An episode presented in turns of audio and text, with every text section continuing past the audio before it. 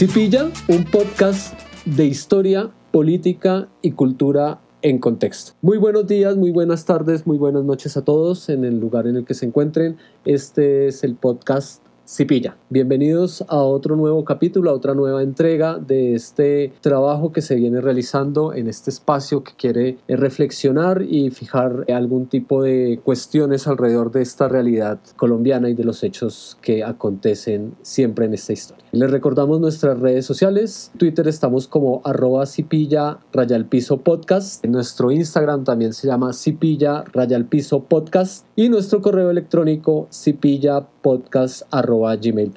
Como siempre les agradecemos por sus comentarios, por las críticas en todo sentido. Eh, quiero decirle, dándole la bienvenida a Juan Guerra, que hemos recibido comentarios en varias direcciones. Hay gente que está de acuerdo con lo que decimos, hay gente en desacuerdo, que eso está bien, de eso se trata este ejercicio de reflexión, de opinión y de pues acudir a mostrar hechos, a reflexionar sobre la historia y sobre la cultura en ese sentido. Hola Juan, ¿cómo estás? Hola Hernán, bien, gracias. ¿Tú cómo vas? Bien, bien, acá a otra entrega vamos a hablar, vamos a seguir en la línea de nuestro último programa. Recordemos que el último programa hablaba de la corrupción de todos, la corrupción en Colombia y hablamos un poco de estadísticas, nos fijábamos un poco alrededor de esa corrupción que es pública, la corrupción que está en lo privado, de cómo se mide la corrupción. Y bueno, acá vamos a estar más concretos alrededor de un tema. ¿Cuál es el tema de hoy, Juan? Bueno, Hernán, hoy vamos a analizar concretamente dos casos de corrupción entre los centenares de casos que existen en el país y que están conectados entre sí, porque gracias a uno se destapó el otro. Entonces, hoy vamos a hablar de el cartel de la hemofilia y del cartel de la toga. Perfecto, Juan. Entonces vamos a hablar de esos dos hechos, ¿sí? Y una vez más haciendo, digamos, alusión a una cuestión y es que sí vale la pena seguir hablando de la corrupción.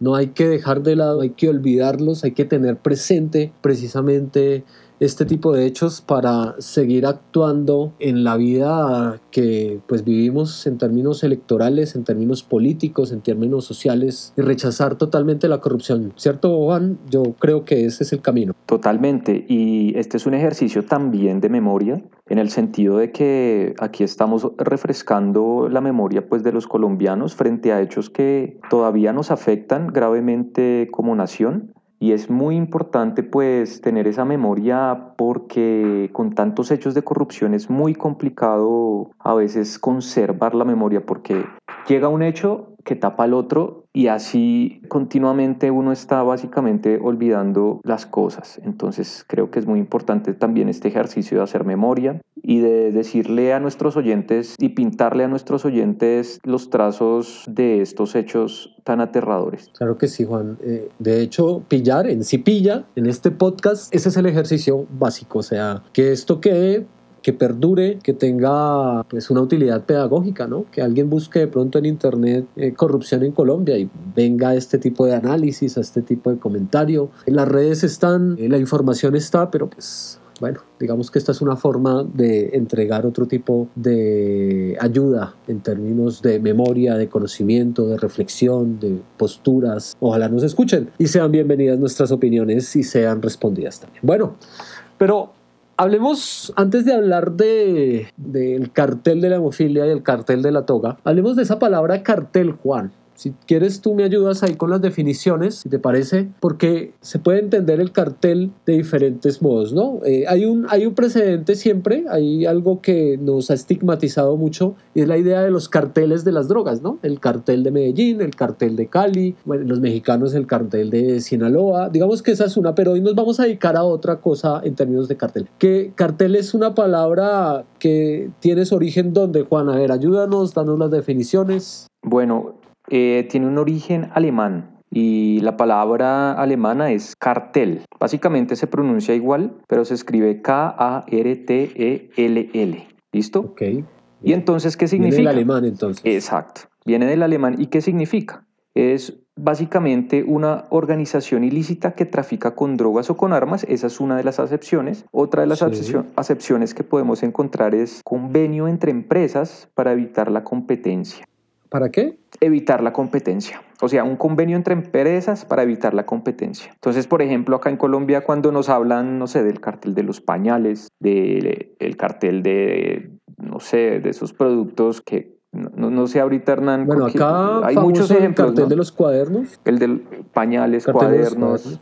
Se está refiriendo precisamente a ese tipo de, de, carteles, esta segunda acepción, ¿no? Claro, o sea que cuando este tipo de empresas, por ejemplo en el papel higiénico, Kleenex, Familia, Papeles Nacionales se pusieron de acuerdo para fijar los precios de venta y de producción y finalmente perjudicar al consumidor final. Esa es una idea de cartel que se ha manejado en términos de la corrupción, ¿no, Juan? Sí, claro, y es que precisamente uno de los principios de la economía básicamente dicta que si existe competencia, si hay varias empresas que venden el mismo producto, se supone que el precio lo tiene que regular la oferta y la demanda del producto. Entonces, en ese sentido, pues la competencia entre las empresas regularía el precio de la mercancía, pero en este caso si varias empresas se ponen de acuerdo para inflar los precios, no hay una regulación del precio, el precio se infla y la gente termina pagando pues más de lo que realmente vale la mercancía y esto es también una forma de robo, ¿no? Claro, y ahí conectando con esta idea que tocabas de señalar, precisamente eso fue lo que pasó en Alemania en 1879. En el Reichstag, en la Cámara Alemana, pues se dieron cuenta de ese fenómeno en términos de la producción metalúrgica en la industria alemana. Sucedió este fenómeno, por eso la palabra viene de ahí, de 1879, del siglo XIX, se eh, a, la, lengua española, porque pues, en España también se dan este tipo de fenómenos y así llega hasta nuestros días, ¿no? Bien, pero hoy vamos a hablar de otro tipo de cartel. Ahí no sé si hay una especulación acordada de precios que afectan a un consumidor final. ¿A qué nos vamos a referir hoy entonces en ese sentido, Juan?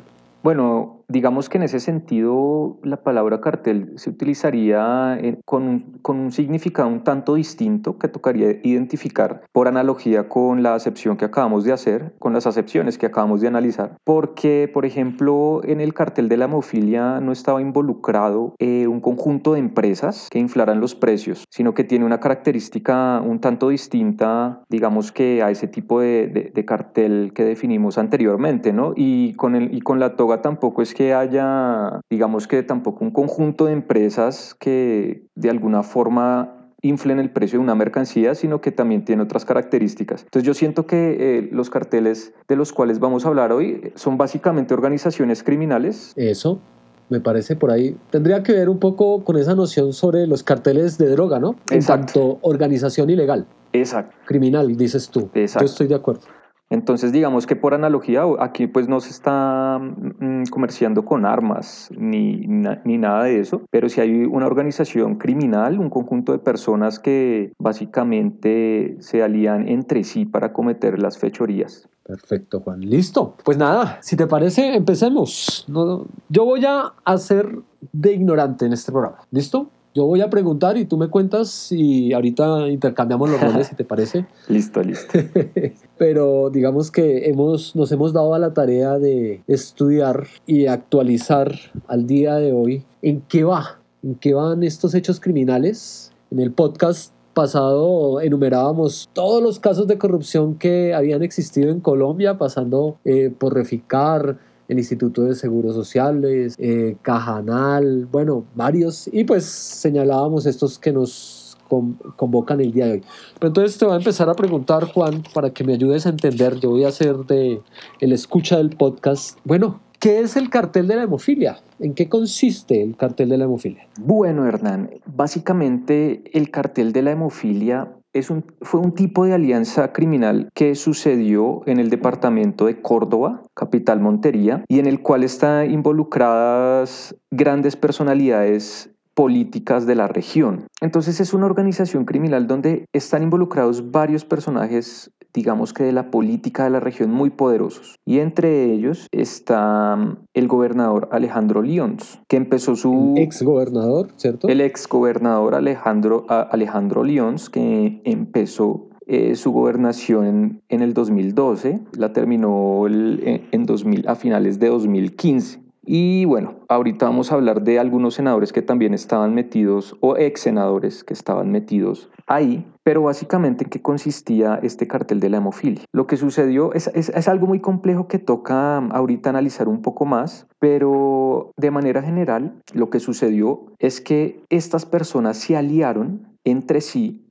con el poder político que tenían, el gobernador, pues eh, Alejandro Lyons tenía pues ya mucho poder político, pues eh, era gobernador, ¿no? Entonces lo que hicieron ellos fue básicamente mm, inventarse unos enfermos, ¿sí? Se inventaron unos enfermos que sufrían de una enfermedad que se llama hemofilia. Es una enfermedad en la cual la coagulación de la sangre falla y la persona por cualquier cortadura puede morir desangrada. Entonces se inventaron estos enfermos con un tipo bien característico de hemofilia que les permitía pedir una plata al gobierno central, que les pasara una plata para darle el tratamiento y los medicamentos a ellos. ¿sí? Entonces, ellos pedían ese dinero pero obviamente como los enfermos no existían, eran imaginarios, lo que sucedía es que ese dinero se iba al bolsillo de estos personajes. Entonces, obviamente hay muchos más detalles ahí de por medio, pero en general, en general ese era el panorama. Entonces, se inventaron unos enfermos, cobraban una plata al gobierno por el tratamiento y, y las medicinas de estos enfermos, pero pues en últimas ellos se quedaban con la plata. O sea, el enfermo nunca existió. Nunca existió. Los enfermos no existían. No existían y cobraban millonadas por tratamientos que supuestamente les habían dado las EPS a estos enfermos, ¿no? ¿Y tenemos el dato en términos de números, Juan? ¿Cuánta es la plata que... A ver, cuéntanos, ¿cuánta plata robaron engañando al gobierno central, engañando a, a los colombianos. A los ciudadanos. Claro. A los colombianos, claro. El Estado invirtió alrededor de 45 mil millones de pesos. Ellos cobraron 45, alrededor de 45 mil millones de pesos para el tratamiento de estos enfermos y para las, los medicamentos de estos enfermos que realmente eran inexistentes. Claro, o sea que le pedían el favor a personas o contrataban a personas para que fueran a cobrar este tipo de medicamentos. Bueno, era, eh, es que era una estructura bien delicada porque resulta que em, básicamente lo que hicieron ellos fue de coger una persona que sí era enferma, cogieron básicamente, se dice, el diagnóstico de esta persona que era enferma, ¿no? y reprodujeron este diagnóstico. Entonces, pues la persona, había una persona que sí era enferma, entonces cogieron el diagnóstico de esta persona, pero le hicieron copy-paste, digamos. Y o sea, lo reprodujeron exponencialmente. Exacto. Okay, pero obviamente cambiaban el nombre eh, de la persona. O sea, era como el, el mismo diagnóstico, pero cambiaban el nombre de la persona, ¿no? Pero dejar, eh, uno, uno de los errores fundamentales es que dejaban el, dejaron el mismo código de barras por cada diagnóstico, ¿sí? Como era el mismo, tenía el mismo código de barras todos, ¿sí? Curiosamente, curiosamente, del año 2012 al 2013, la cantidad de hemofílicos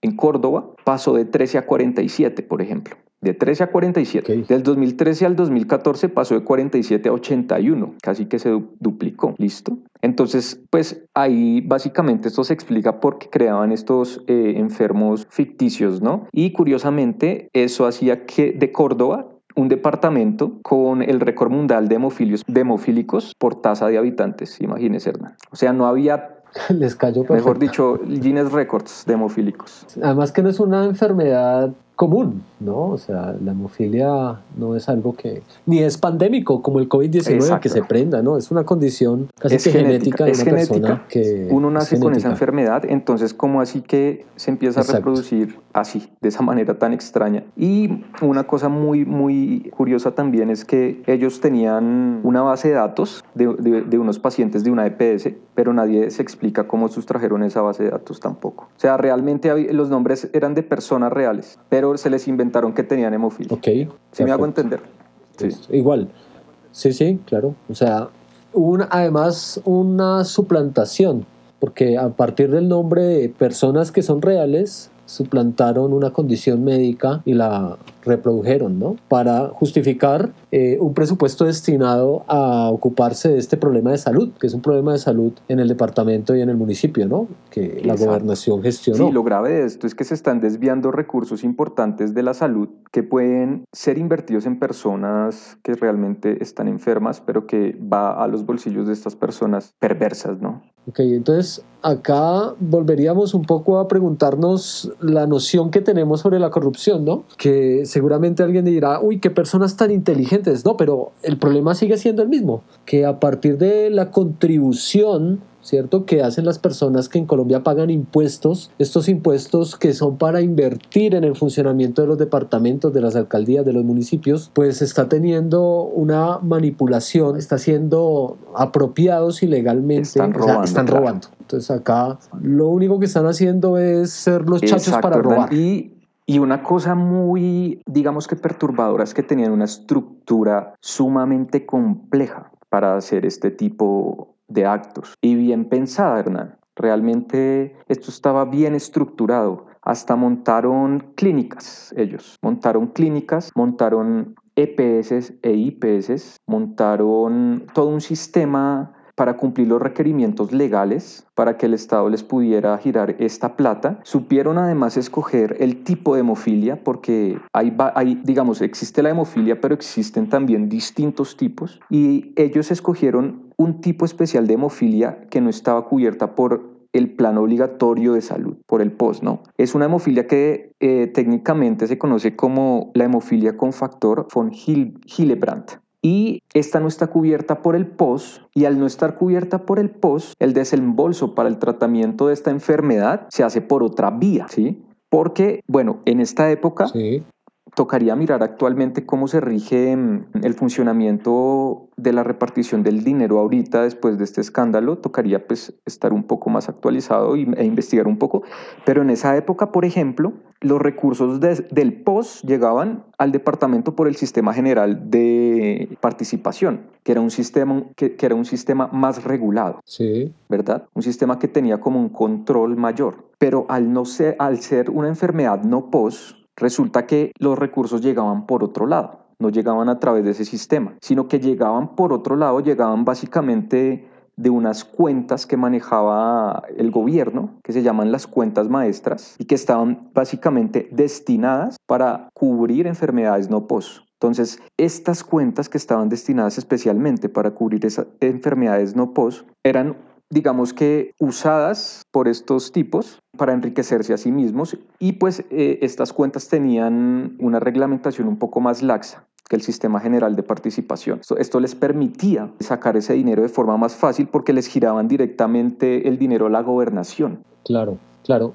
Pues según también pues creo que tú lo dices, se dedicaron a crear no solamente clínicas inexistentes, sino instituciones prestadoras de salud, las famosas IPS, Digamos, ¿no? existían. Que son finalmente las que reciben una destinación final para que actúen con los usuarios del sistema de salud, ¿no? que para que presten el servicio. como entidades legales y tenían representantes legales, pero eran básicamente IPS que ellos mismos crearon para cumplir los requisitos para acceder a estos recursos. Entonces, por ejemplo, hay dos IPS importantes que hay que mencionar que sirvieron de fachada. Una de ellas es Unidos por su Bienestar, ¿sí? Se estima que a Unidos por su Bienestar le giraron 39 mil millones de pesos aproximadamente en este proceso de, de robo, de hurto.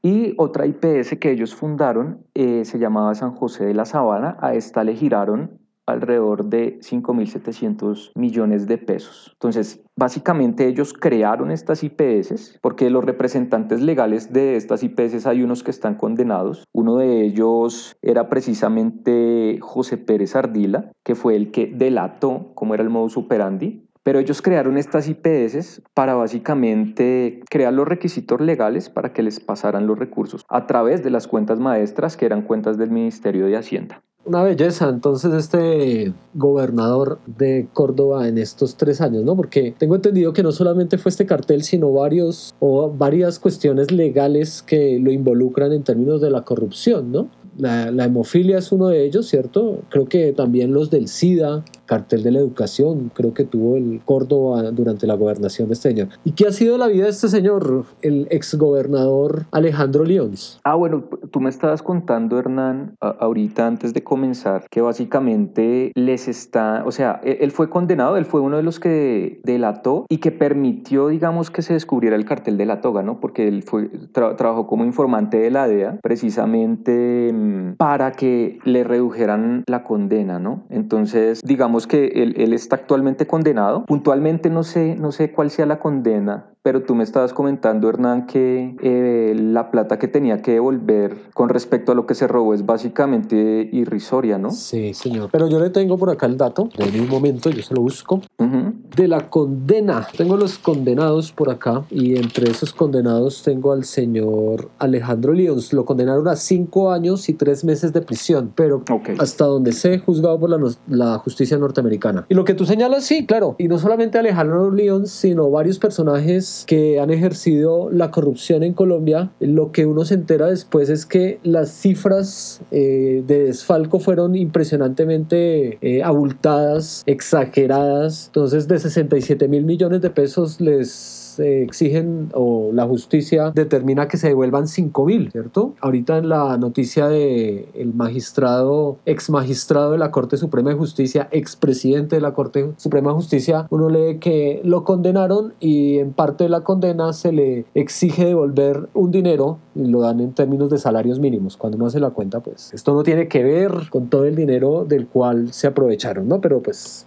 Claro. que está ahí. Eso es un hecho grave, ¿no? O sea, creo que algo que podríamos señalar, Juan, con esa presentación que haces del cartel de la hemofilia y en general con la corrupción es esa falta de rigor, de temple, como esa debilidad en la justicia para que las condenas sean realmente fuertes. Exacto. O sea, una persona que robe al Estado debería ser expulsada, no del país, pero sí expulsada de la función pública, ¿sí? De nunca más volver a participar y con una sanción económica y penal importante. Es que lo que veo es que, según todo lo que me dices, todo ese panorama con este gobernador, con Alejandro Lyons, cinco años y tres meses por haber gobernado tres años el departamento de Córdoba. Sí, porque fue del 2012 al, 2015. Imagínate, o sea, de, en tres años todo lo que robó, ¿cierto? Estamos viendo toda esa dinámica que describes en términos de falsificar documentos, de suplantar eh, las necesidades de las personas, de engañar a los colombianos, ¿no? y al sistema de Hacienda de Colombia, ¿no? Porque las destinaciones que iban para la salud y para un tema específico de salud en el departamento, pensarse todo este entramado, ¿cierto? Además, un tipo muy joven, que es otra cosa que me llama la atención, ¿no? Al día de hoy, 39 años y creo que cuando fue gobernador de Córdoba tenía 35 años. No, 30, Hernán. 30. Tenía 30 años. No me diga. Tenía 30 años y era gobernador de Córdoba. era, era básicamente, si no estoy mal, el gobernador más joven. A los 30 años ya roban tanto. ¿ah? Sí, exacto.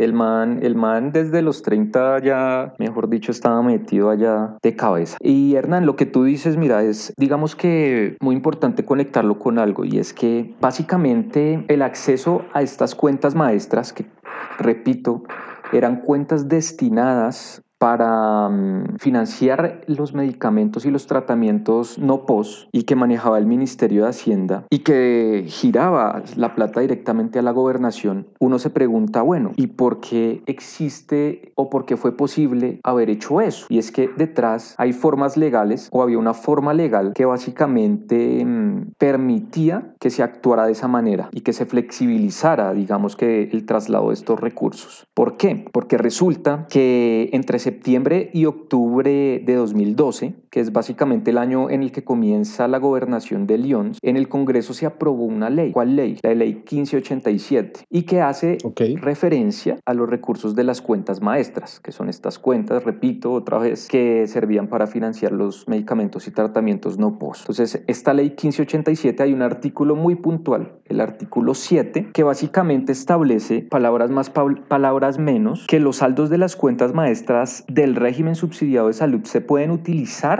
para el pago de servicios no POS. Entonces digamos que hay un artículo que es el que posibilita esto. Pero curiosamente, Hernán, curiosamente, eh, esta ley fue debatida y promovida en la Comisión Tercera del Senado, de la que eran parte en esa época el ñoño Elías y Musa Besail, que fueron básicamente los padrinos de Alejandro León y los que, y, y los que lo catapultaron al poder. Entonces nos estamos dando cuenta que hay un entramado mucho más profundo y que involucra altas esferas del poder legislativo en esta trama. Realmente en la investigación de la Contraloría, porque esta investigación la realizó la Contraloría básicamente como desde el 2016 empezaron las investigaciones y ya en 2018 ya, ya, ya se había destapado esto bien. La Contraloría menciona que eso es muy coincidencial, ¿no? Que padrinos de León que estaban en esta comisión del Senado y que promovieron esta ley, digamos que hayan estado relacionados con básicamente eh, el establecimiento de esta ley. Es como muy coincidencial, pero realmente la pregunta queda abierta, porque ahí la Contraloría dice como, bueno, ¿fue una coincidencia o no? Y realmente no, nunca se estableció si realmente había una especie ahí de, de complicidad o algo. Pero es muy raro eso, ¿no, Hernán? Eh, es una cosa que uno empieza a... Bueno, Claro, yo te entiendo. Es raro en la medida en que, digamos, la gente y nosotros normalmente no estamos pendientes de eso. O sea, digamos que uno participa eh, como ciudadano en unas elecciones, sabe que se eligen unos senadores, unos representantes a la Cámara, bueno, todo este tipo de dinámica política, pero finalmente sí es bastante curioso cómo eh, esos entramados operan en términos finalmente de unos intereses que siguen siendo de clase, que siguen siendo de familia, de unos terratenientes. En este caso vemos que es, eh, toda esta corrupción que tú señalas pues se da en Córdoba, ¿cierto? Y pues personajes como el ñoño Elías, pues es uno de los grandes personajes en la política de esa región, ¿sí? Y que está ligado a corrupción también, no, no olvidemos, y que pertenecen siempre al mismo partido, ¿no? Eso también no lo perdamos de vista. Creo que hay que pillar eso también. Pillemos, por ejemplo, que Alejandro Lyons llega, eh, él es, pertenece al Partido Social de Unidad Nacional, ¿cierto? Partido de la U, que fue para apoyar a Álvaro Uribe Vélez en, en su segunda campaña electoral para presidente. Entonces, Alejandro Lyons, el ñoño Elías, ¿cierto? Son este tipo de caciques de estas regiones que pues mueven mucho poder, ¿no? Entonces yo creo que eso que tú señalas no es como, ay, qué casualidad. No, yo creo que estos tipos siempre están viendo cómo manipular la ley, ¿cierto? Entonces ingresan al Congreso, empiezan a legislar, pero las leyes que hacen se vuelven esos famosos micos, ¿no? Entonces hacen leyes, meten articulitos, ¿cierto? Jugaditas, como dicen por acá más contemporáneamente, para robar, o para delinquir dentro del sistema electoral en Colombia, dentro del sistema administrativo, dentro de todas las cuestiones que tienen que ver finalmente con hacer leyes en Colombia, ¿no? Y mire que eso que tú señalas es una conexión bastante interesante, ¿no? Además que no hay que olvidar que el escándalo de Brecht, pues ahí tenemos a Ñaño Elías, que Musa Besaile, que es otro de los personajes que tú señalas, pues está en estos momentos pendiente de un proceso con la JEP, donde fue aceptado, pero para hablar de sus nexos con el paramilitarismo en esa región del país. Pero además ligado a Alejandro Lyons y ligado a ese cartel famoso que ya nos vamos a acercar al que va a ser el de la toga. Pero pues mire, tiene que ver con todo esto. Entonces son también hay que mirar que son familias, ¿cierto? Tú me decías también un poco antes de iniciar con esta charla que en la actualidad Alejandro Lyons tiene un hermano, me dices, o un cuñado como... No, mira, es, es Musa Besaile. Ah, Musa Besaile. Musa, que exacto, que es, es básicamente... Mm, Pero hay alguien senador en estos momentos. Sí, que es el hermano de, de, de Besaile. O sea, ahorita en, en, en las elecciones de, de, 2018 para el Congreso, curiosamente, ¿no? También el hermano de, de Musa Besaile, que es John Moisés Besaile, hace parte del, del Senado por el partido de la U, por ejemplo.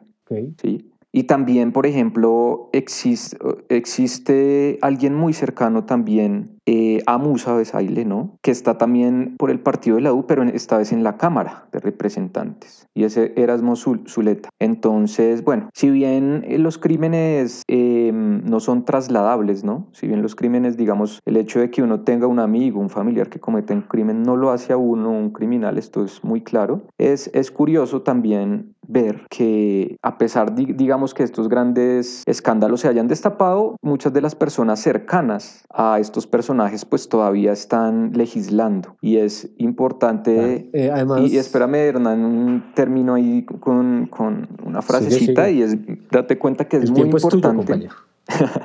Date cuenta, Hernán, que es muy importante pues que nuestros oyentes también sean conscientes de que no solo si se cambia un presidente, se cambia la estructura o la realidad del país. Por decir, sí, porque es que realmente hay un Congreso y el Congreso es el que aprueba las leyes en último. Entonces, si no hay un, un Congreso transparente, pues van a crear un montón de leyes perjudiciales y nocivas para la gente, ¿no? Entonces, cuando hay que votar, hay que votar también no solo para las presidenciales, sino también mirar por quiénes votamos para el Congreso. Muy, muy importante. Claro que sí. Yo creo que dejemos esto ahí en paréntesis para retomarlo al final, porque yo creo que sí, hay que digamos, eh, brindar una posición alrededor de eso. Yo creo que enterarse de la corrupción también tiene que servir como para que uno como ciudadano, en el momento de ejercer su derecho al voto o a la opinión, pues a partir del conocimiento, pues también tenga la oportunidad de decirlo. Pero al final yo creo que podemos ir allá. Tú nombrabas a John Moisés Besaile, ¿cierto?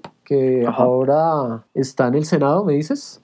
Exacto y él fue, John Moisés Besailes, alias Johnny Besaile, dice por acá, eh, fue partícipe del gabinete de Alejandro Lyons mientras fue, mientras fue gobernador del departamento de Córdoba. Entonces ahí están, o sea, ahí hay una corresponsabilidad, hay una red, eh, obviamente trabajan con la familia, con los amigos y asimismo se van generando alianzas, van apareciendo este tipo de delfines políticos, herederos políticos, porque también vemos que si no es el amigo, a veces uno ve que la que se lanza o el que se lanza en el siguiente periodo legislativo es la esposa o es el hijo o es el sobrino y entonces empezamos a ver que son las mismas familias que quieren tener siempre el poder en los departamentos, ¿cierto? Se perpetúan ahí y eso digamos que eh, también tiene que ver con que se perpetúa en la corrupción, ¿cierto? Porque también acá está el fenómeno de que, eh, y eso lo ve uno cuando, o bueno, lo escucha uno de primera mano con gente de la costa atlántica de estos departamentos, eh, bueno, y en general en el país, ¿no? ¿no? No hay que estigmatizar necesariamente, pero que hay gobernadores y hay alcaldes que pues piden a cambio, ¿no? Entonces, piden el 30% del contrato del contratista, ¿cierto? Entonces, o le dan el puesto a cambio de un favor político, es que es otro tipo de corrupción que nombrábamos la clase, pasada la clase pasada. el, podcast pasado, nombrábamos eso en el programa pasado. No se sale uno de, sigue uno como la lógica del profesor, ¿no? Bien. Y Hernán, un, comentario. Eh, hay, hay un libro muy bueno sí. que salió, te digo, salió en, fue publicado el año pasado, en 2020, de León Valencia que se llama Los clanes políticos que mandan en Colombia. Ahí él pinta un panorama interesante y bien completo de la realidad política en las regiones, de cuáles son los clanes que, que realmente están mandando. Y curiosamente León Valencia menciona que Musa Besaile fue uno de los primeros que apoyó a Mario Uribe al Senado en, en, el 98. Entonces uno empieza a ver aquí conexiones bien curiosas, ¿no? Bien curiosas. Recordemos que Mario Uribe es el primo del presidente que está... Expresidente, el expresidente. Expresidente. es que, bueno, usted sabe cómo es eso, ¿no? claro que yo entiendo que sigue siendo presidente. Exacto. Y nuestros oyentes también. Entonces Musa Besaile fue, según León Valencia, uno de los primeros en apoyar la candidatura al Senado de Mario Uribe, que recordemos es el primo del expresidente Álvaro Uribe, ¿no? Correcto. Entonces, que, y que está, pues ya fue condenado, ¿no? Por sus relaciones con el paramilitarismo. Como paréntesis, como paréntesis, algo muy, muy interesante, aunque nos desviamos un poquito del tema central, como paréntesis, recordemos que cuando empiezan a investigar a Mario Uribe es cuando empiezan a achuzar a la Corte Suprema de Justicia, ¿no? Eso también es algo que toca de pronto eh, develar más adelante yo no creo que sea un paréntesis, yo creo que está conectado con toda la dinámica política. Total. Detrás de la corrupción, y la corrupción está ligada al paramilitarismo y a la violencia y al desplazamiento. Yo creo que, como lo hablábamos en, en el programa que hacíamos sobre el petrismo, Juan, Colombia es sui generis, ¿cierto? Es totalmente aparte utilizabas otra expresión ese día, pero creo que es algo, sí, una medida distinta a todo lo que pasa en otros países. Entonces, pues yo creo que, no, las chuzadas tienen que ver también. Es más, gracias al proceso del cartel de la homofilia es que llegamos a un proceso que implica a la Corte Suprema de Justicia Exacto, si no se descubre el cartel de la hemofilia, no se descubre el cartel de la toga, porque ya digamos que tú nos vas a, contar, me vas a contar, eh, y, bueno, a los, a los oyentes también, cómo fue eso, cómo, cómo es que eso se descubre gracias al cartel de la hemofilia. Porque fíjate que mm, las cosas, como que estos descubrimientos parecen que se dieron por pura suerte, porque curiosamente, Hernán, el cartel de la el cartel de la que de la hemofilia, cuando se descubre, lo descubrieron por pura suerte. O sea, en el, en el siguiente sentido. Lo que pasa es que primero empezaron a investigar unas anomalías en los recursos para la educación en Córdoba. Básicamente había un gasto adicional de 32 mil millones de pesos en las matrículas en el departamento de Córdoba y el contralor del momento, que era Edgardo Amaya Villazón, envió un equipo de investigación para investigar precisamente esta anomalía, este sobrecosto en las, en las matrículas, por decirlo así. Y fue una funcionaria que trabajaba allá que les dijo, vea, la corrupción está, es en la salud. Entonces, iban por un tema totalmente distinto, ajeno, que era eh, la educación, estas anomalías en las cuentas. Y si no es por esta funcionaria que dice, no, aquí no es el problema, el problema es en la salud, sí. no se dan cuenta, imagínate. Y eso fue lo que llevó este cartel de la hemofilia posteriormente fue lo que llevó al cartel de la toga ya, ya de una forma más como curiosa, ¿no? Sí, creo que... ¿Cómo fue eso, Hernán? ¿Cómo fue esa vaina? ¿El cartel de la toga? Bueno, ¿qué ibas a decir antes de...? sí. No, eh, lo que tú decías es que Alejandro Lyons también tiene un lío de corrupción frente a un rubro para tecnología en el departamento de Córdoba y que tenía que ver con, con la educación. Entonces ahí es donde aparece, ahí es donde aparece esta funcionaria. Quizás ahí es. ¿Cómo? Ahí es donde aparece. Quizás ahí es entonces. ¿En dónde? Lo que tú ibas a decir, que ahí es donde aparece... En esa desviación de recursos parece ser que hay una persona que aparece reclamando porque ve que han pagado un dinero a, su nombre que ella nunca ejecutó ningún contrato, ¿cierto? Entonces una especie de fenómeno de testaferrato ausente porque pues la persona no, lo, no tenía conocimiento y ella es la que eh, empieza a denunciar eso, ¿sí? Creo que es por ahí, pero sí, por el cartel de la hemofilia sobre todo llegan al cartel de la toga.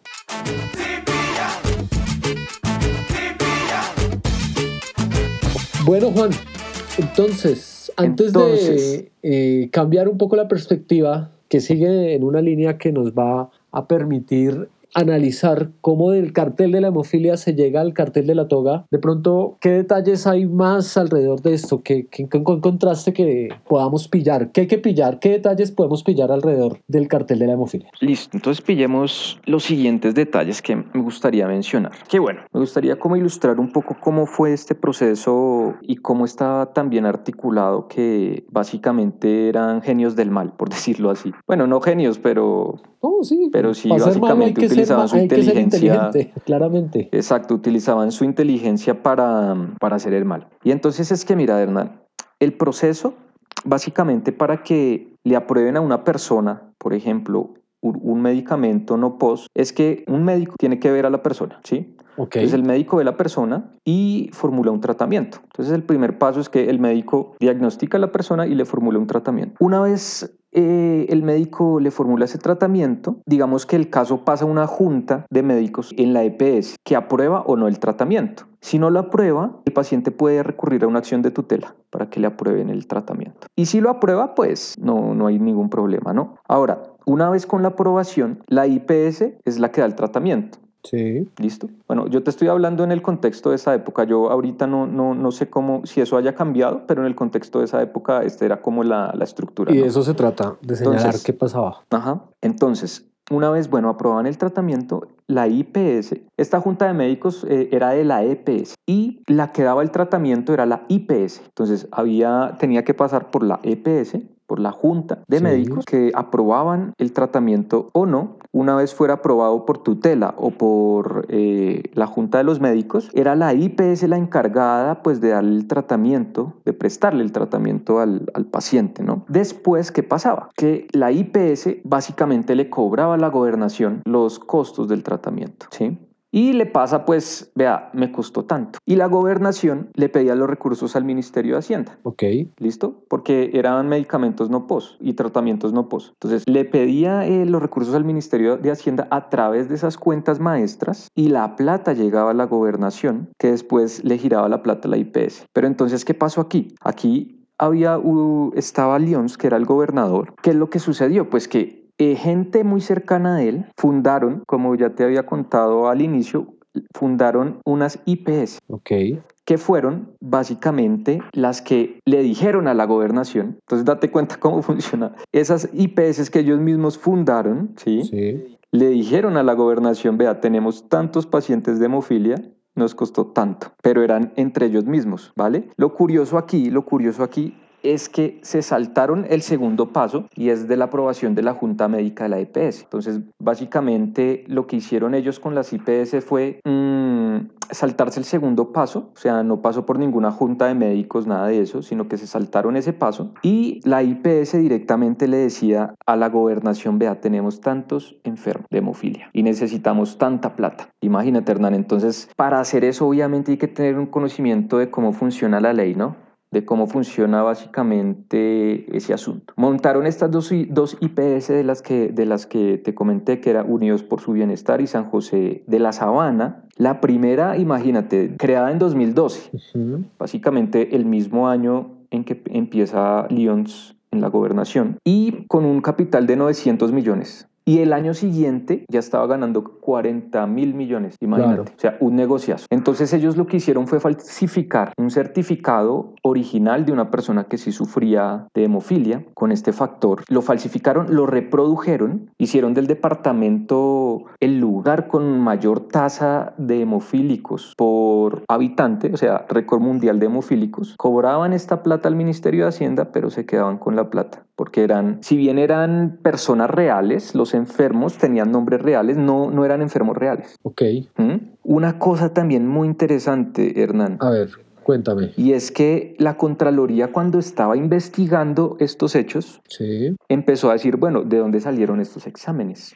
Ok. Porque se dieron cuenta pues que había como anomalías en los exámenes, en los diagnósticos exámenes. Y recibió, Hernán, recibió una carta de una clínica. Imagínate esto. Cuando la Contraloría estaba investigando estos hechos, recibió una carta de una clínica sí. que, se llama Santa, que se llamaba Santa Lucía de Sinú, ¿sí? afirmando que los exámenes eran verídicos.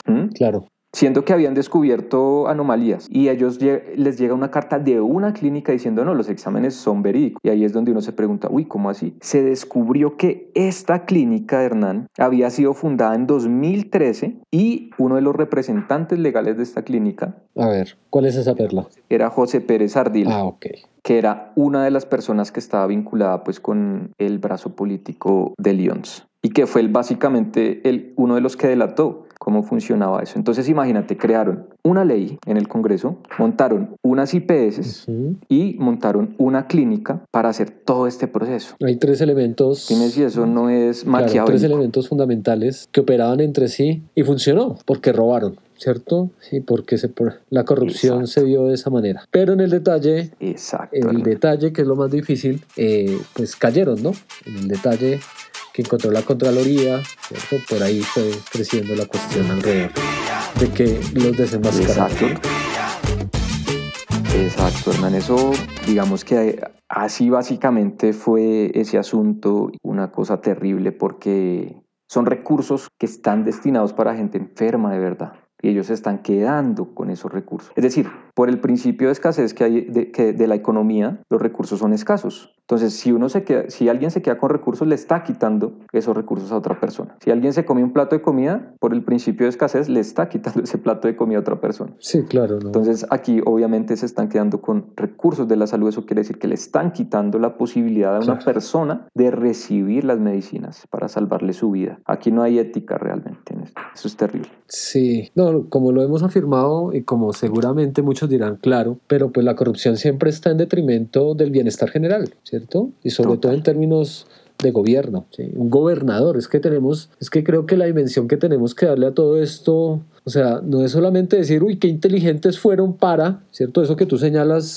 pues sí, evidentemente destaca el detalle y cómo se ha pensado, tú señalas maquiavélicamente esta dinámica, pero ojo, estamos hablando de una persona que tenía un cargo público, que fue electa por unos electores en el funcionamiento de una democracia donde se supone que uno elige para que la persona que sea elegida tenga un nivel de honorabilidad, ¿cierto? Tenga una responsabilidad con el gasto público y con el bienestar general y eso no pasó. Entonces, eh, creo que eso es otra cosa que hay que señalar de la lógica corrupta que señalas tú es que eh, lo que hay que hacer finalmente es castigar a este tipo de personas con una mayor dureza, ¿cierto? Y el elector, pues castigar a estos partidos y a estas familias. Exacto. ¿sí? Porque hay que hacer conciencias alrededor de que uno no elige a alguien para que robe. Y está muy insertado en nuestra cultura, ¿sí? Y en determinadas zonas del país como que, no, pues es que el político roba, no, es que eso no debe ser así, ¿cierto? Yo creo que también hay que hacer un llamado alrededor de eso. O sea, muy inteligentes y muy todo, pero ojo, es el gobernador de un departamento, ¿sí? Electo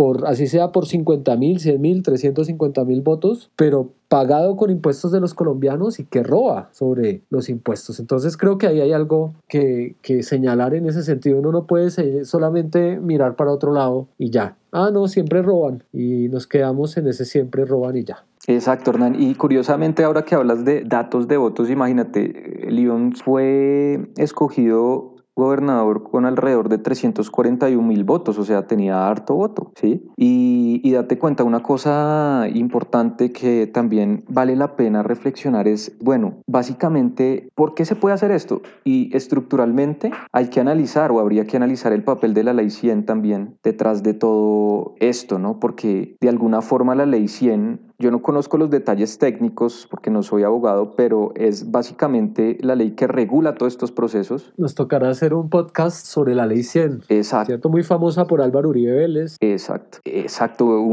fue el ponente, ¿no? Si no estoy mal de, de, la ley 100. Al día de hoy sigue siendo todavía muy perjudicial lo que señaló la ley 100 en términos, eh, creo que de la salud, de la creación de las EPS, de las IPS, un padecimiento alrededor de la salud. Date cuenta que es el marco legal que permite crear un, un vínculo entre dineros públicos y agentes privados y básicamente es una condición de posibilidad para que estas cosas se gesten. Entonces eso habría que analizarlo, y, pero vale la pena dejarlo como mencionado ahí. Y Hernán, bueno, eh, siguiendo esta línea, cuéntame entonces ahí cómo es la conexión de esto con el cartel de la toga, ¿no? Porque nuestros oyentes deben estar, bueno, y, y eso, ¿cómo se conecta?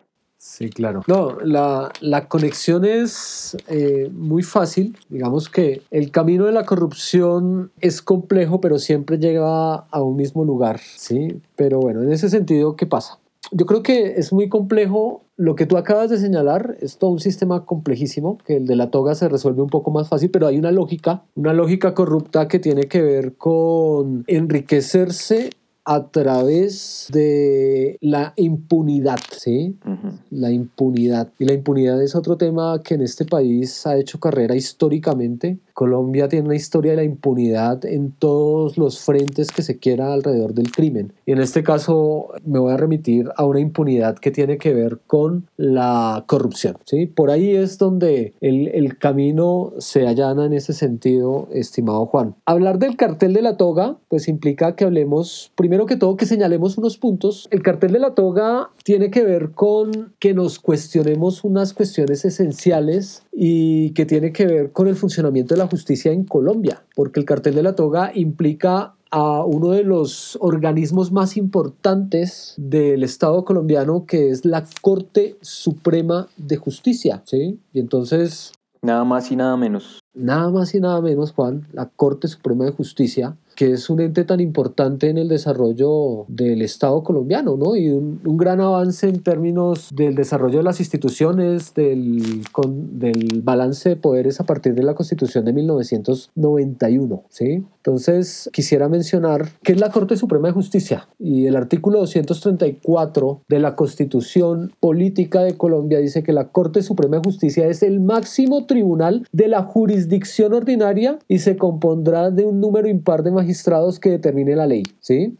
Y está dividido en unas salas, y la Constitución lo señala, pero quiero señalar es eso, ¿no? Es el máximo tribunal de jurisdicción ordinaria, ¿sí? Y en el artículo 235 señala unas funciones. Actuar como tribunal de casación, juzgar al presidente de la República o a quien haga sus veces y a los altos funcionarios que trata del artículo 174 de la Constitución, investigar y juzgar a los miembros del Congreso. Y ahí es el punto de inflexión que nos lleva a este tema, ¿sí? Entonces, ¿cómo se conecta el cartel de la hemofilia con el cartel de la toga? Pues volvemos a esta figura de Alejandro León. ¿sí? Alejandro León permite a la justicia, ¿cierto?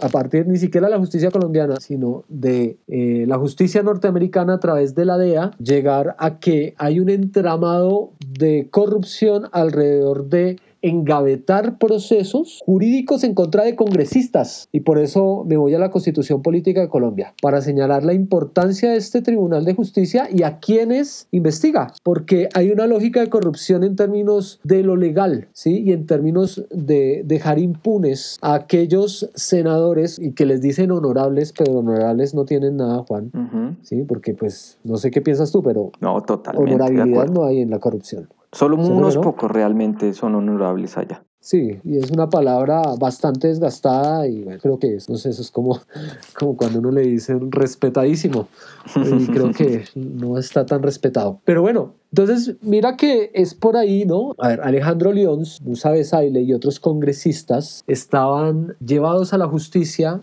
y estaban en medio de procesos jurídicos, ¿sí? Pero vieron una salida fácil. Y una salida fácil fue enterarse de que existía un modo para que sus procesos sean dilatados, engavetados, eh, para que venzan sus términos y esto pues se dio a través de la siguiente estructura criminal, porque eso también es una estructura criminal que no tiene que ver con narcotráfico, que no tiene que ver con armas, eh, no, tiene que ver es con cómo hay una forma de delinquir a partir de ganar dinero. Ojo, y los que ganan dinero acá son algunos eh, exmiembros de la Corte Suprema de Justicia se lucraban a partir de los trámites judiciales que debían dilatar o engavetar para hacerle favores, ¿cierto? Favores evidentemente cobrados en términos monetarios a los miembros, exmiembros del Congreso que estaban en medio de investigaciones en la Fiscalía o en la misma Corte, ¿sí? Entonces, ojo, acá hay algo muy importante que hay que pillar y es los que tienen que investigar a los miembros del Congreso generan una red criminal para lucrarse a través de la impunidad, ¿sí? a través de concederle a estas personas a cambio de grandes sumas de dinero unos favores pues importantísimos y ahí es donde cobra tanta relevancia eh, la figura de el exgobernador de Córdoba Alejandro León. Sí, porque sí, sí, sí, ajá, eh, eh, qué pena te interrumpo, ¿verdad? Porque si no estoy mal, él, él, se va a Estados Unidos, ¿no? Él se vuela y allá se vuelve informante de la DEA y es cuando se empieza a ventilar todo este asunto que también involucra a la fiscalía, ¿no? Porque también está involucrado mm, el fiscal anticorrupción del momento, ¿no? Claro. Vamos por partes. Hablo de la Corte Suprema de Justicia porque hay tres eh, ex magistrados, Francisco Ricaurte, Leonidas Bustos y Gustavo Malo, ¿sí? O sea, no estamos hablando de uno solo, son tres. Que estuvieron. Pero, ¿cómo funcionaba esto, Juan? Entonces, ¿cuál es la lógica que hay alrededor de, del cartel de la toga? Estaban estos tres, Francisco Ricaurtes, Leonidas Bustos y Gustavo Malo, miembros de la Corte Suprema de Justicia en su momento, presidentes fueron de esta corporación también, que estaban aliados, asociados a una figura que también creo que aquí hay que hacer una pausa y tomarnos el tiempo de pensar, ¿no? Aparece un personaje fundamental y ahí es donde, donde está la relación con Alejandro Leons, es el señor Luis Gustavo Moreno, ¿sí? ¿Quién es Luis Gustavo Moreno? Luis Gustavo Moreno, o quién fue, fue el fiscal anticorrupción. Hágame el favor, Juan. ¿Sí? O sea, el fiscal anticorrupción, y seguro muchos que escuchan esto dirán, pues si eso ya lo sabemos, no. Es que creo que más allá de saberlo es quedarnos un poco eh, examinando, oiga, un fiscal anticorrupción promoviendo la corrupción. Ah, bueno, y que fue, eh, era, era el fiscal de Néstor Humberto Martínez, ¿no? También, si no estoy mal. Sí, claro. Sí, mm. fue, fue, fiscal anticorrupción en la, durante la fiscalía de Martínez Neira, ¿sí? Y esta es la figura que va a Estados Unidos ya cuando Alejandro Lyons ha ofrecido colaborar con la justicia norteamericana y gracias a las grabaciones ¿sí? que realiza Alejandro Lyons, pues grabaciones para constatar qué, para constatar pues la corrupción. La corrupción en que se da no solamente en engavetar los procesos, es que esos procesos eran engavetados o dilatados eh, a cambio de dinero. Y entonces lo que se ha comprobado, ¿cierto? Y lo que ha afirmado Luis Gustavo Moreno es la entrega, por ejemplo, a Lyons le estaban cobrando 1.200 millones de pesos, ¿cierto? por ayudarle a desviar todas las investigaciones, a archivar todas las investigaciones que habían en su contra. Una de ellas, la del cartel de la hemofilia. Y por ahí es que entramos, y entonces les estoy hablando, queridos oyentes, del junio 27 del 2017. Ese día se descubre toda la dinámica que hay alrededor del cartel de la toga, que seguramente muchos han conocido, pero queremos hacer énfasis en, en la figura de un fiscal anticorrupción, de unos magistrados, ¿cierto?, que están para investigar y para garantizar, garantizar la justicia y pues eso nos da más para pensar en que no hay que creer en la justicia en Colombia, que la justicia es solamente para unos pocos, que la justicia no sirve para nada y pues esto nos demuestra una dinámica alrededor de eso. Lo que sabe la justicia en Colombia y lo que dice eh, alrededor del cartel de la toga es que, por ejemplo, si le llegaron 400 millones de pesos pagados por Musa Besaile al señor Luis Gustavo Moreno y divididos entre Moreno, el magistrado, ex magistrado Francisco Ricaurte y Leonidas Busto. ¿sí? Entonces, cuando se hace esta investigación y en todas las grabaciones que hay de las audiencias, pues Luis Gustavo Moreno al frente de Leonidas Bustos le dice, recuerde usted el día que yo fui a su casa y le dejé 200 millones de pesos y le dejé, ¿sí? Porque esa era la dinámica, ¿sí? Alrededor. Entonces tenían una oficina y tenían un modo. Entonces, aquí hay algo que señalar muy importante, Juan, y es que está por un lado la fiscalía, cuál era el acceso que se tenía a la fiscalía a través de Luis Gustavo Moreno, ¿sí? y estaba la Corte Suprema de Justicia. Dos instituciones fundamentales en Colombia para que uno crea que hay justicia, ¿no? Y que se castiga y se hace la investigación alrededor de las actuaciones ilegales de miembros como los eh, de, la vida de miembros tan importantes como son gobernadores, senadores, representantes a la Cámara. Incluso el presidente, ¿no? Sí, sí. Mm. Claro, la Corte Suprema, recordemos en la época de Álvaro Uribe Vélez y lo que ha pasado recientemente, pues tiene ese papel, ¿no? Entonces, lo último que pasó fue que eh, en el caso de Uribe, pues recordemos de la Corte Suprema de Justicia pasó a la Fiscalía. Como el fiscal es amigo del presidente y a mí, bueno, y, entonces toda esa dinámica que hay ahí.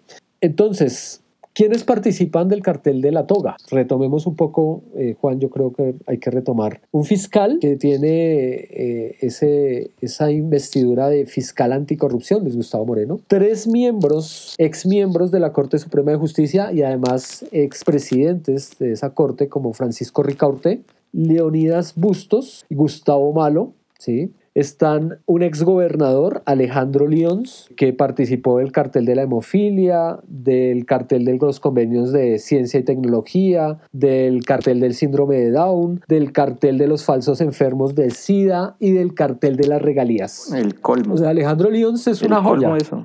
Es, un, una, joyita, una mamacita, dicen por ahí. Pero además, hay unos abogados, por ejemplo, hay un abogado que le dicen alias el porcino, que es el señor Luis Pinilla. Entonces, que era quien también iba a Miami a reunirse después de que había dejado el país Alejandro Lyons. Entonces, este señor Luis Pinilla era como la conexión entre Luis Gustavo Moreno, el señor Lyons, se reunían allá, acordaban, bueno, qué proceso, cómo lo iban a demorar, y pues Luis Gustavo Moreno venía y hablaba con Francisco Ricaurte, que parece que es el, el, jefe mayor, ¿cierto? El, la gran cabeza que dirigía este cartel de la toga, condenado recientemente en este mes de marzo del año 2021, 18 años de cárcel, aunque la fiscalía pedía 24 años y ya juzgado. Creo que la, la, defensa apeló y la fiscalía pues también quería una pena mayor alrededor de esta figura que es Francisco Ricaurte, que parece ser que era el cerebro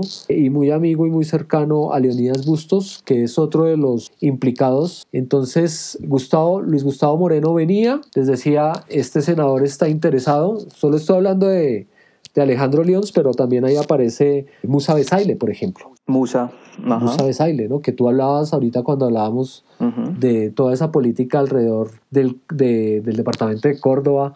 Y un señor que también denuncia, que también se siente, bueno, se siente, digo entre comillas, ¿no? Porque pues con conocimiento y causa querían, estaban buscando beneficios a partir de, de este tipo de coimas, ¿sí? Porque pues lo que hay aquí es, en el cartel de la toga finalmente lo que hay es cohecho y concusión, ¿cierto? ¿Sí? Entonces es un nivel de corrupción en términos de que el funcionario desatiende cuáles son sus funciones a cambio de una recompensa, ¿sí? A cambio de un soborno, ¿sí? Que de eso trata el cohecho. Entonces, en ese sentido tenemos que este tipo de personajes buscaron beneficiarse de el conocimiento y el acceso que todavía tenían a los expedientes y a otros funcionarios, estos ex magistrados, y con un negociador que era Luis Gustavo Moreno, que además también les ayudaba en la fiscalía, ¿sí? A saber a qué fiscal, por ejemplo, en las declaraciones de Luis Gustavo Moreno dice que él le ponía más trabajo al fiscal que sabía que tenía determinado proceso, ¿sí? Entonces, si el proceso, no sé, pongamos que era de Musa Besaile, le ponía mucho más trabajo,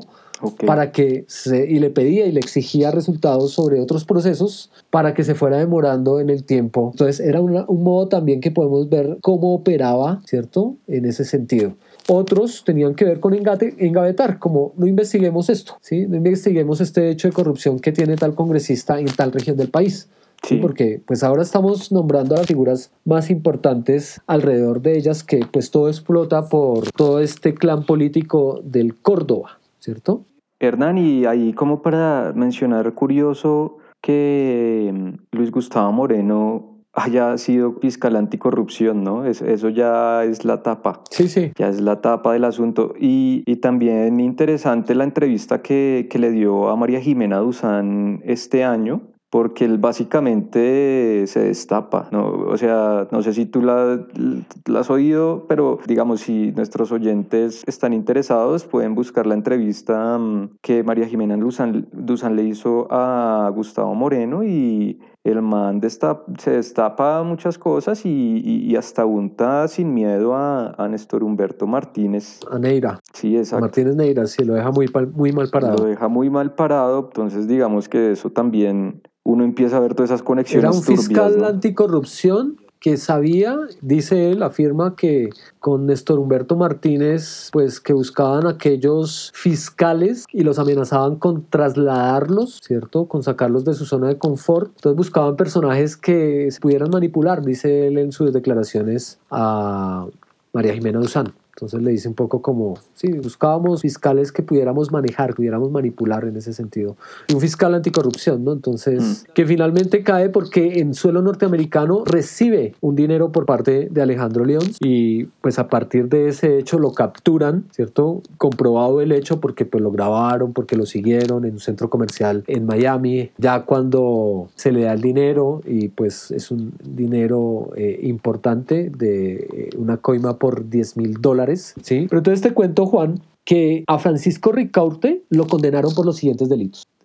Concierto para delinquir agravado, cohecho por dar u ofrecer, porque pues a eso se dedicaban, ¿no? A dar u ofrecer información y a reclamar a través de esa información, porque pues también vendían eso, ¿no? ¿Dónde estaba el proceso de determinado congresista? ¿En qué instancia iba? Si ya se habían cotejado pruebas, si ya se habían recibido testimonios, si ya iba a estar cercano al fallo, ¿sí? Que era un poco, por ejemplo, a Musa Besaile, lo que, que es un protagonista también de, de este hecho, de este escándalo en la justicia colombiana, le estaban proponiendo pues averiguar en qué instancia estaba su proceso. ¿sí? Recordemos que Musa Besaile tenía un proceso no solamente por corrupción, sino el, el, el proceso por nexos con el paramilitarismo, ¿sí? Sí. con paramilitares como Mancuso. Por eso, al día de hoy, Musa Besaile fue aceptado en la Justicia Especial para la Paz pero por el hecho de los nexos con el paramilitarismo. Voy a permitirme en este momento leer algo que indagué en la resolución 0165 del 16 de enero del 2020. La Justicia Especial para la Paz señala una cosa. Tengo la resolución donde se habla de por qué aceptan a Musa Besaile en la Justicia Especial para la Paz, pero hacen una aclaración sobre el proceso 52196 por peculado por apropiación y cohecho del cartel de la toga. Entonces señala la sentencia, la resolución, sobre el proceso 52196 adelantado por delitos de peculado y cohecho, manifestó que los hechos presentados dentro, de los dentro del expediente no son susceptibles de conocimiento de la JEP, pues no guardan relación con el conflicto armado, debiéndose rechazar de plano. Como quiera que pensar lo contrario congestionaría el sistema transicional. Recordó lo decidido por la sección de la apelación del Tribunal Penal del, de Paz dentro del caso del, señor Álvaro Ashton Giraldo, cuando en aplicación del principio de sometimiento integral dispuesto que los delitos como el cohecho podrían ser susceptibles de conocimiento de la JEP, resaltando que los fines perseguidos por la jurisdicción tienen como eje central las víctimas y en ese sentido no encuentra correspondencia alguna entre la primacía de las víctimas y el conocimiento de las conductas derivadas de la corrupción al tratarse de ideas excluyentes toda vez que los delitos contra la administración pública presentados no es viable identificar un nexo de causalidad directo con el conflicto armado. Creo que esto es muy importante, Juan, ¿sí? Es muy importante también darles a conocer a, a nuestros oyentes que la corrupción no tiene cabida en la justicia especial para la paz, que es algo que también se ha puesto un poco en debate, ¿no? Que muchos excongresistas juzgados por corrupción, eh, pero que también tienen nexos con la guerra en Colombia en términos de participar o hacer parte con grupos paramilitares, pues pues, van a buscar allá como ese tipo de perdón y de, de rebajas, ¿no? De rebajas, pero pues por haber robado. Y, creo que esto también es importante señalar que la JEP no. Y acá hay un personaje que aparece en esta lectura que he hecho Juan, que es Álvaro Ashton Giraldo. ¿Quién es él? Él es uno, e, es fundamental en el, en, el cartel de la toga porque él sí alcanzó a pagar de 1.200 millones que le habían pedido Francisco Ricaurte, ¿cierto? Y Gustavo Malo a través de el ex, ex fiscal anticorrupción. Este señor sí alcanzó a pagar 400 millones mm. de pesos. Él sí los da. Y, entonces en, en, en, en, las audiencias que se pueden encontrar en Internet a través de los medios de comunicación está el señor Moreno diciendo cómo él llevaba la plata hasta la casa de Ricaurte, cómo le dejaba su parte, cómo le daban su parte, cómo había un entramado ahí, como que era el mensajero además, ¿no? el que negociaba, pero además el que llevaba el dinero y entonces Ricaurte le decía, bueno, usted para usted 100 millones, porque a él le dieron 100 millones, eso ya está demostrado por la justicia. Esa es la declaración que hace Moreno. Recordemos que Moreno estuvo en Estados Unidos preso y... Él ya, él, él lo deportaron después, ¿no? Sí, regresó a Colombia. Sí, o sea, Sí, claro. ah, bueno, mentiras. Él lo entienden en Estados Unidos, lo juzgan en Estados Unidos, lo condenan, cumple su pena y vuelve a Colombia, porque acá tiene que ser juzgado y responder ante la noticia, y le dan un principio de oportunidad, eh, evaluando la información que tenía para dar, eh, y el fiscal de conocimiento acepta, eh, le brindan el principio de oportunidad. El principio de oportunidad, recordemos, recordemos que es cuando una persona está dispuesta a colaborar con la justicia para seguir ampliando, digamos, los hechos, identificando a los demás participantes en este entramado de corrupción alrededor de la justicia. Y por eso es que Moreno ha sido tan importante para, pues, finalmente llegar a un nivel de conocimiento real sobre la dinámica del cartel de la toga, ¿sí? Porque a él lo cogen preso en Estados Unidos recibiendo un dinero, eso es ilegal allá y bueno, y Estados Unidos tenía sus razones después de haber negociado con Alejandro León su sometimiento a la justicia y pues a través de esto, pues la, justicia colombiana, lo peor allá había sido, eh,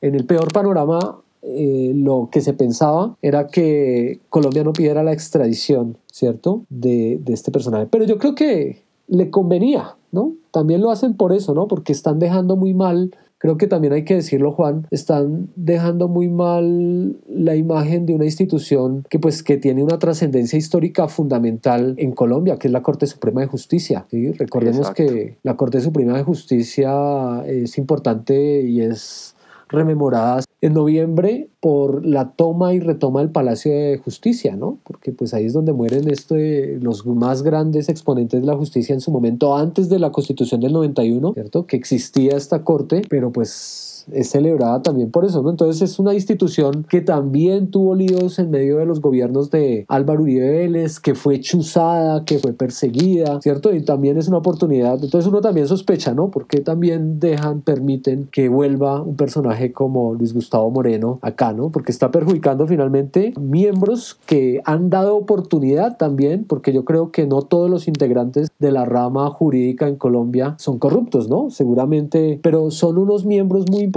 en ese sentido, ¿no? Hernán, y uno, digamos una cosa importante que eh, que, toca mencionar es que, bueno, a pesar de que existan estos magistrados corruptos, no hay que confundir la función de la Corte como, digamos, constitutiva de, del Estado colombiano y como reguladora de, mm, básicamente, pues, de, del Estado, ¿sí? Y la importancia que tiene, porque de pronto mucha gente se podría pegar de estas manzanas podridas, estas sí son manzanas podridas, se podría pegar de estas manzanas podrías para deslegitimar la Corte en su totalidad. Pero hay que saber diferenciar eso, ¿no? Hay que saber diferenciar entre la Corte como, como podríamos decirlo, como institución, que es realmente muy importante como mecanismo, como uno de los poderes fundamentales, ¿no? Y que sirve para controlar y diferenciar eso pues de estas manzanas podridas, ¿no? Porque digamos que muchos de los argumentos, por ejemplo, del uribismo es que pues que la corte es corrupta y que hay que hacer una reforma a la justicia y que también es muy peligroso, ¿no? Súper peligroso. Sí, claro. No, por, yo creo que sí es válida hacer esa aclaración, un poco de esa lógica, ¿no? Porque uno también ve que cuando hay hechos también muy graves, como que dejan que se queden por allá, pues vemos un poco que se, se dilató mucho el proceso de justicia alrededor del paramilitarismo, dejándolos, extraditándolos, llevándolos allá, demorando. Solo unos pocos han vuelto y quieren entrar a la justicia especial para la paz y reconocer, recordemos que la justicia especial para la paz tiene un componente esencial, fundamental y que me parece importantísimo y es reconocer la verdad y reparar a las víctimas. Y pues hay personajes que al día de hoy como Mancuso, que ya estuvo en una audiencia con Timochenko, que estuvieron hablando, pues quiere entrar, quiere que la JEP lo escuche. Y eso es algo que no le conviene a muchas personas eh, muy poderosas en el país. Y ahí está esa dinámica. Entonces es ahí donde uno dice, bueno, ¿por qué dejaron volver a Luis al, al señor Luis Moreno, Luis Gustavo Moreno? ¿sí? Entonces, si sabía tanto, pero es que sabía tanto de algo que evidentemente es terrible, ¿cierto? Porque estaban comercializando a partir de la impunidad, ¿sí? Estaban pues delinquiendo con la injusticia, ¿cierto? Perdón, con la justicia mejor. No, no, y claro porque están permitiendo a un criminal seguir libre, es eso, es, es, que puede haber una persona que determine masacres allá metida y la están dejando actuar, entonces es algo muy delicado. Claro, mire, uno de los, los delitos por los cuales condenan a Francisco Ricaurte, ex magistrado y expresidente de la Corte Suprema de Justicia, es utilización indebida de información privilegiada, ¿cierto? Entonces la lógica de este cartel de la toga tenía que ver con eso, tramitar, ¿cierto? Dar a conocer información que solamente es parte de procesos jurídicos, ¿cierto? Que tienen precisamente un debido proceso donde pues hay una serie de pasos, de audiencias, ¿sí? Donde pues, la fiscalía está presente acusando, de hay una defensa, todo ese tipo de cosas, ¿cómo le ayudan a estos pillos, que hay que decirlo, son pillos, ¿sí? Que han robado, que por ejemplo, tú me preguntabas ahorita por este señor Álvaro Ashton, ¿cierto? Que pues también es, es otra joya, ¿no? Porque pues es investigado por parapolítica, no es del partido de la U, fue del Partido Liberal, también tiene un escándalo sexual en el Hotel El Prado, en Barranquilla, que fue a través de interceptaciones telefónicas que lo pusieron en evidencia eh, por abuso sexual de menores en ese hotel. Entonces, eh, ahí seguimos mirando un poco también, Juan, no sé, a partir de todo lo que hemos hablado en, en, este podcast que nos está saliendo un poco extenso, pero creo que vale la pena reflexionar alrededor de estos hechos. ¿Quiénes nos gobiernan? ¿Quiénes legislan las leyes? Mire la calidad de estas personas que son elegidas, ¿sí? Y volvemos a un punto. Señor. Ah, no, termina Hernán, qué pena. No, eh, no y, volvemos al mismo punto, o sea, aquí no podemos seguir aceptando que la corrupción está ahí, no, hay que castigar con el voto, con la decisión, con la opinión, eh, reflexionando, porque finalmente estos pillos en las regiones lo que hacen es capitalizar la pobreza de la gente, ¿sí? El hambre de la gente, a partir de proselitismo político, a través, a través de, de contrataciones, ¿sí? Y se enriquecen y empobrecen a, a la nación, a los municipios, y pues siguen estando ahí, pero yo creo que un poco es también dejar evidencia de cómo al tener conocimiento sobre estos hechos y ser conscientes de ellos, un total rechazo a que las figuras que gobiernan este país pues deben tener eh, una honorabilidad, deben tener una ética. Eh, Juan, y entonces, como para terminar de decir por qué condenaron a Francisco Ricaurte y qué hay en medio de todo este, toda esta lógica corrupta en el cartel de la, de la toga, el otro es el tráfico de influencias, ¿no? que también es un delito que está ahí. ¿no? Entonces, Musa Besaile le pidieron 540 millones de pesos. A Ashton, como te dije, dio 400 y le han pedido 1200. ¿sí? Y uno entonces se pregunta cuánto habrán sacado de plata, cuánto habrán robado. Si a mí me piden 1200 millones de pesos para engavetar un proceso y yo los voy a pagar, o sea, los voy a pagar, ¿cuánto me habré robado que yo pueda pagar 1.200 millones de pesos? Que esa es la otra reflexión alrededor de eso. Exacto. ¿Cuánta plata? Es que nomás, Hernán, eso, eh, eh, digamos, en el caso de, de León, se estima que él recibía el 30% de, de lo que se robaban. Lo que se robaron fueron como 45 mil millones de pesos. Entonces, si uno hace más o menos las cuentas, el man estaría recibiendo 13 mil millones de pesos solo para él. Entonces, le cobran de ahí mil millones eh, o, o, 200 millones, pues eso es como comparado con lo que se robó, es muy pequeño, ¿no? Sí, no. Eso es, eh, o sea, es como una suma hasta irrisoria comparado con lo que se robó. Y aún así, para nosotros, para la gente común, pues obviamente eso es mucha es muchísima plata. plata. o sea. Mucha plata. O sea, Claro, entonces no, no hay que entender que, ay, de razón roban, es que eso es muy lucrativo. No, es que yo creo que también eh, el colombiano lleva esa lógica y hasta los mismos políticos, yo no sé, hay mucha gente seguramente que quiere meterse a la política con el ánimo de, no sé, enriquecerse, porque la corrupción es el modo, ¿cierto?, aceptado en la política. O sea, si yo voy a hacer política, es más, en las grabaciones que hay interceptadas, grabadas por la DEA entre Alejandro Leons y Gustavo Moreno, hay una parte en donde él dice que para él tener un buen trabajo en, en Colombia, para llegar a ser ser fiscal, por ejemplo, o ser senador o magistrado, él tiene que hacer eso. Él lo dice hablando con él. En la conversación, en las grabaciones está como, no, es que tú sabes que me toca hacer esto. Que para subir. Sí, para sí, subir. Dice algo así que, que, que para subir en, en, en, la escala él tenía que hacer todos esos trabajos sucios. Claro, él lo dice. Sí, sí él lo dice. dice. No, es que eh, no, es que para yo querer mañana algo mejor en términos de un puesto, de una posición política, me toca hacer esto. Tú sabes, Alejandro, no sé qué, y él, sí, Alejandro, no, sí, sí, yo sé, no sé qué, pero gracias, hermano. Sí, ahí como, obviamente, eh, siguiendo pues todo, todo lo que está ahí. Bueno, cerremos este si pilla pillando una cosa. Yo creo que pillemos las condenas que hay alrededor de esto, porque también creo que sigo yo como ciudadano reclamando justicia, porque hay que reclamar justicia. Primero, las penas son irrisorias para la gravedad del hecho, o sea, es que me parece muy grave que se roben toda esta plata, Juan. Sí. ¿Sí? Y yo creo que es que de verdad normalizar esto de que no, así roban y roban. No, entonces, ¿por qué, pues, ¿por qué uno no puede decir, entonces no pago el impuesto? Sí. El impuesto, no sé, si uno tiene una casa, el impuesto predial o el impuesto del carro o el impuesto que usted pague. Por ejemplo, este IVA que quieren grabarle a la canasta familiar, ¿por qué uno dice, no, yo no voy a pagar ese IVA? Uh -huh. Porque pues, entonces quiero nombrar lo siguiente, por ejemplo, Alejandro Leons, que ya lo habíamos dicho, cinco años, tres meses. Leonardo Pinilla, que es uno de los abogados también que participa ahí en este llamado cartel de la toga, cuatro años de cárcel, condenado. No, no les dan nada, ¿no? Nada. El exfiscal anticorrupción, Luis Gustavo Moreno, cuatro años y diez meses. Camilo Ruiz, ex magistrado auxiliar de la Corte Suprema, cinco años, cinco meses. El señor eh, Leonidas Bustos, que también, por ahí, no sé, es muy curioso ver todo lo que hay alrededor en el, en el 2017 cuando se destapa ese escándalo. Él dice que va a responder. Bueno, pero este señor está fugado del país. Se presume que en Canadá y hace poco apareció en una de las audiencias,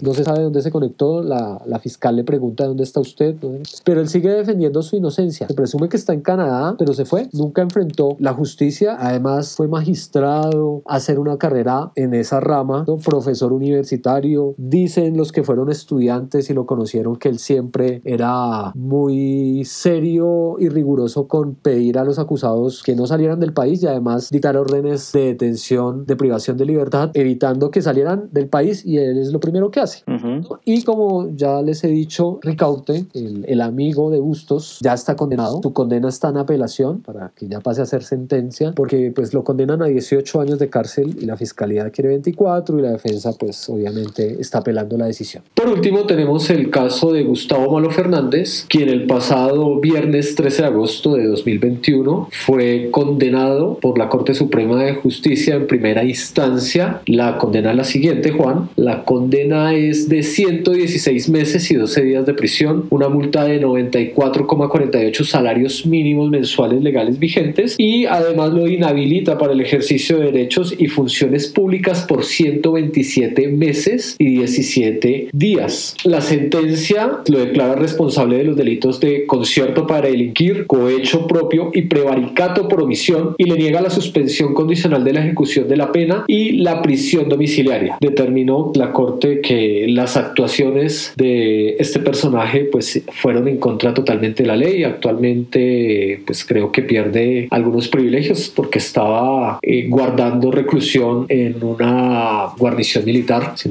si mi memoria no me falla.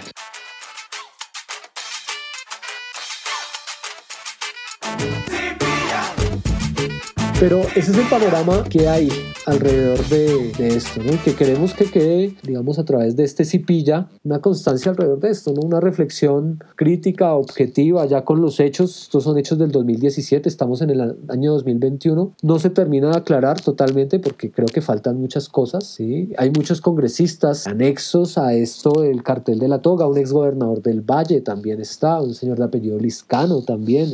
Hay mucha gente todavía que, ¿sí? Que falta por, por estar ahí, pero por lo menos tenemos noticia de estos ex miembros de la Corte Suprema y el fiscal Moreno que pues prendió el ventilador eh, y sigue hablando, como tú lo mencionabas, pues ha salpicado también al ex fiscal Martínez Neira, Néstor Humberto Martínez Neira, y pues ahí sigue, ¿no? Ese escándalo sigue y seguramente, aunque esperamos que no, va a quedar en el olvido. Sí. Así como tantos que nombramos en el programa pasado. No, sé, pero queremos hacer esto. Sí, claro. Y seguramente, pues, que otras cosas terribles no estarán pasando y uno no sabe.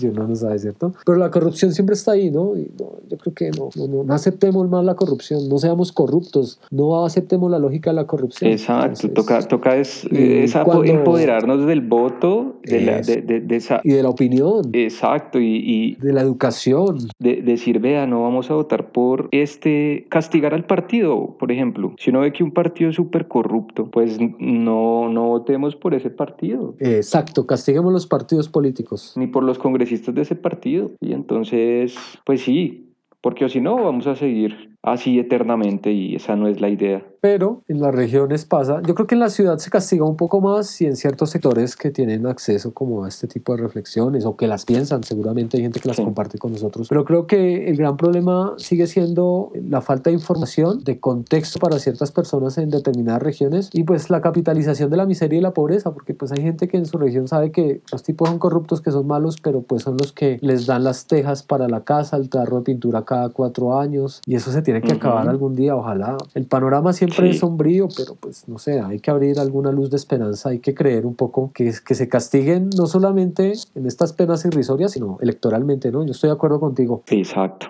No tiene, no tiene, que votar por partidos uribistas. Bueno, Juan. Bueno, Hernán. Muchas gracias por pillar, por pillar sobre la hemofilia y sobre las togas la lógica de la corrupción de los carteles de la hemofilia y de la toga que involucran a figuras importantísimas como son exgobernadores, exmagistrados, exfiscales anticorrupción. Bueno, y ahí está todo ese panorama corrupto de esos carteles que queríamos señalar. Entonces, gracias Juan. Sí, Hernán, gracias a ti. Nos vemos. Y pues nada, los invitamos a que nos sigan en la siguiente emisión, que estén pendientes pues para pillar la realidad de este país. Entonces, pilla.